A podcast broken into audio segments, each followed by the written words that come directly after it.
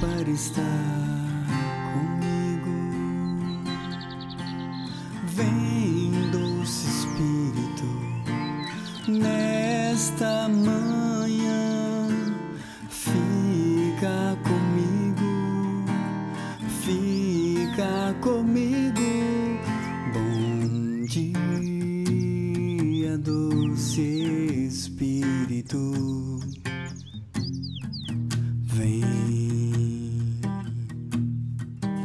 vem. Bom dia, doce Espírito. Vem, vem. Bom dia, doce Espírito, que temos para hoje. Vem, te convido para estar comigo.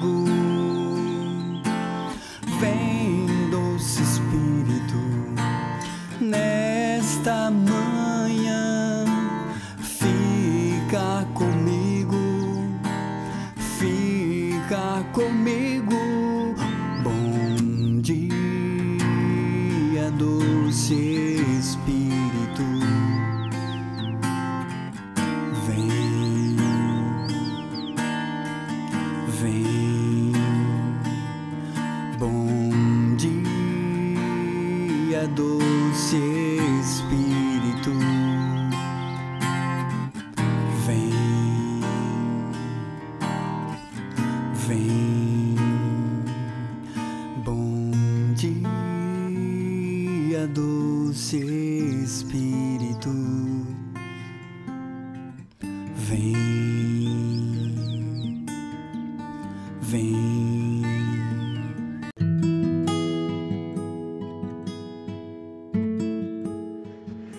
Em nome do Pai, do Filho e do Espírito Santo. Amém. Meu irmão, minha irmã, olá, como está você? Como está a sua vida? Como está a sua vida na presença do Senhor? Nesse, nesse momento tão especial em que nos encontramos para um breve, uma breve eh, meditação da palavra de Deus, é, vamos nos colocar em oração através da Sua palavra, Mateus capítulo 8, versículo 5 a 13. Só que eu não vou ler o evangelho completo, eu vou ler o capítulo, o versículo 5, 6 e 7, aliás, de 5 a 8, depois do versículo 10 e o versículo 13, para ser mais breve, tá bom? Então vamos lá. Mateus 8, 5 diz o seguinte. Entrou Jesus em Cafarnaum, um centurião veio até ele e lhe, e lhe fez esta súplica: Senhor, meu servo está em casa de cama, paralítico e sofre muito. Disse-lhe Jesus: Eu irei e o curarei. Respondeu o centurião: Senhor, eu não sou digno que entreis em minha casa. Dizei-me uma só palavra e meu servo será curado. Versículo 10.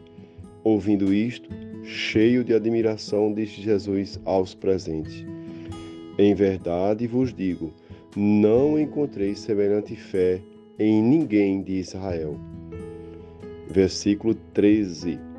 Depois, dirigindo-se ao centurião, disse: Vai, seja-te feito conforme a tua fé. Na mesma hora, o servo daquele centurião ficou curado. Palavras para a nossa salvação. Glória a vós, Senhor. Ah, que maravilha esse evangelho. Eu fiz questão de ler é, esses versículos, né? passei alguns versículos, mas você pode ler ele completo, tá certo? Para você entender ainda mais profundamente. Mas vamos lá. Esse evangelho, ele, para mim, ele tem uma, uma, um conteúdo maravilhoso, onde Jesus nos convida, nos chama a atenção e nos convida, nos chamando a atenção a duas coisas que eu achei importante. que eu, que eu penso, né? Que eu, eu cheguei à conclusão que Jesus nos chama a atenção a oração. Há uma oração, eu vou dizer assim, com a alma, né? E nesta oração, a parte principal, que ela seja com fé, que saia da nossa alma e que ela saia com fé. A gente vê nessa história que aquele homem, centurião, né, que era um homem era de alto escalão do governo naquela época, ele tinha um amigo que estava doente e no Evangelho de São Lucas, né, ele vem dizer que esse centurião ele ouviu falar de Jesus. Então ele foi ao encontro de Jesus pedindo-lhe que curasse seu amigo. E aí eu fico pensando, meu Deus, como são, como é ou como são as nossas orações, ou como é a nossa oração diante de tanta coisa que nós estamos vivendo. Como é que nós fazemos as nossas orações, ou como é que eu faço, como é que você faz a sua oração? Lembrando que às vezes temos, sabemos de, de situações e de pessoas que mal rezam, mal para para fazer um momento de oração, que vivem, como diria alguns, matutos, né, a perambular, vivem de um lado para o outro sem ter um rumo certo na vida, porque não procura em Cristo, não procura de forma nenhuma em Cristo uma direção para a sua vida, um conselho. Né? Então, como é grande a importância da gente ter uma vida de oração, de termos uma vida de fé, uma vida de intimidade com o Senhor. E eu queria era fazer um paralelo a esse evangelho com um pouco da história de Santa Rita de Cássia, uma grande santa da nossa igreja, né? Ela que desde criança já sentia essa eh, sentia uma necessidade de ter uma vida na presença de Cristo. Né? Ela, em tantos, tantos milagres que, que são atribuídos a ela, né? ela ficou muito conhecida porque ela salvou da peste, que naquela época que onde ela viveu, é, ela salvou da peste o seu cunhado apenas pela oração. Ela intercedendo pelo seu cunhado, o cunhado ficou curado. O seu esposo que foi assassinado e os seus filhos queriam vingar a morte do seu esposo, e ela disse: Eu prefiro ver vocês mortos do que ver vocês derramarem mais sangue. E Santa Rita, ela era uma mulher de muita oração, muita.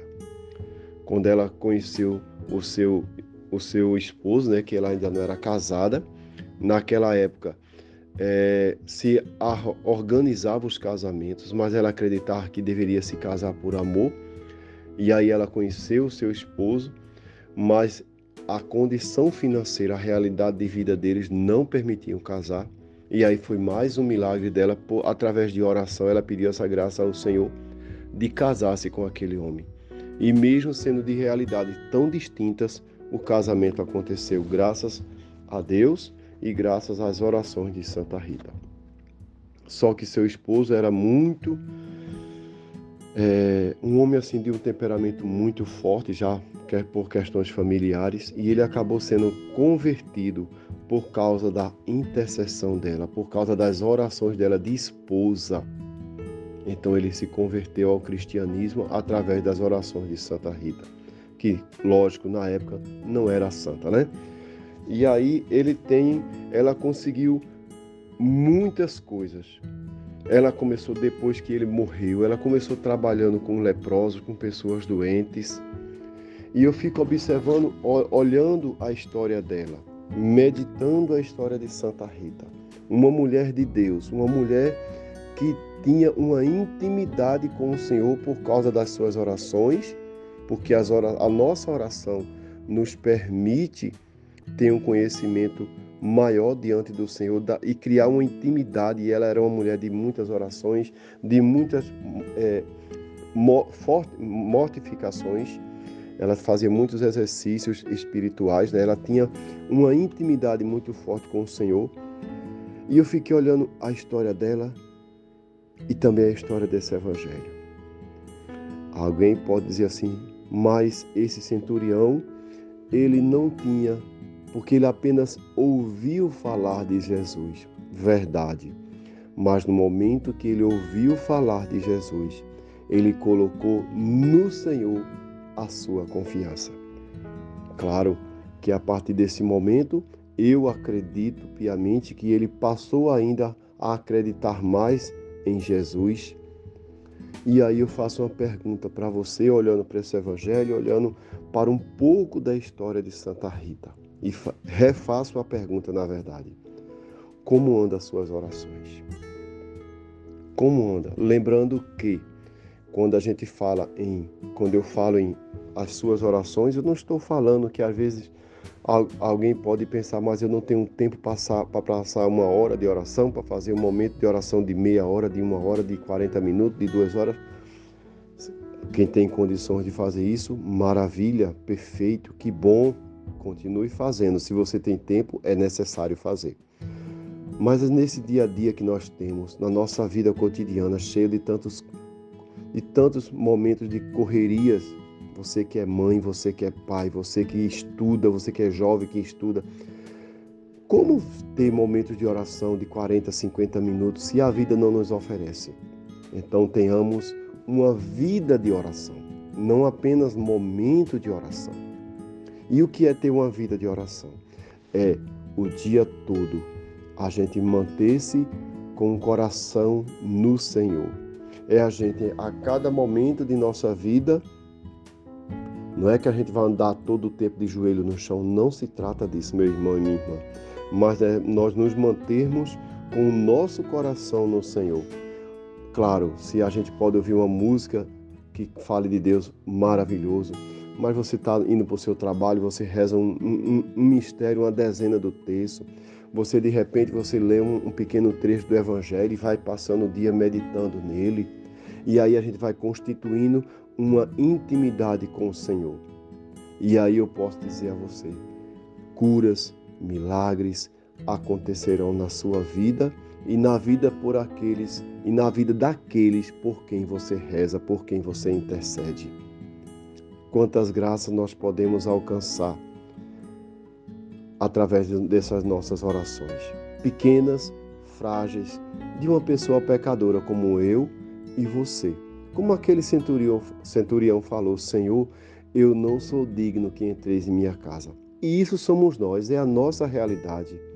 É a realidade de, de Rita de Cássia, né? antes de ser beatificada, antes de ser canonizada como santa. Rita de Cássia, uma mulher pecadora, mas que tenhamos, assim como esse centurião, assim como Rita de Cássia e posteriormente Santa Rita de Cássia, um coração na presença do Senhor um coração que confia piamente, um coração que cria a cada dia momentos e, consecutivamente posteriormente, uma intimidade com o Senhor. Que Deus te abençoe, que Nossa Senhora possa te cobrir com o seu manto sagrado, que ela interceda por você, pela sua vida, pela sua família, que Nossa Senhora nos ensine a colocarmos nossos joelhos no chão e, junto com o joelho, colocar nosso coração, a nossa vida, a nossa alma diante daquele que tudo pode. Lembrando, para finalizar, que mais importante, mais importante do que a gente fazer oração apenas para conseguir graças, para conseguir curas, é a gente se colocar em oração para termos intimidade com o Senhor. Porque diz a palavra, né? Busca primeiro o reino dos céus e o resto vos será dado por acréscimo. Então, busquemos o Senhor. Busquemos o Senhor de todo o coração, de toda a nossa alma. E o que nós necessitamos, o Senhor estará observando tudo e no momento certo ele agirá. Que Deus te abençoe, que Nossa Senhora interceda por todos nós. Amém. Em nome do Pai, do Filho e do Espírito Santo. Amém.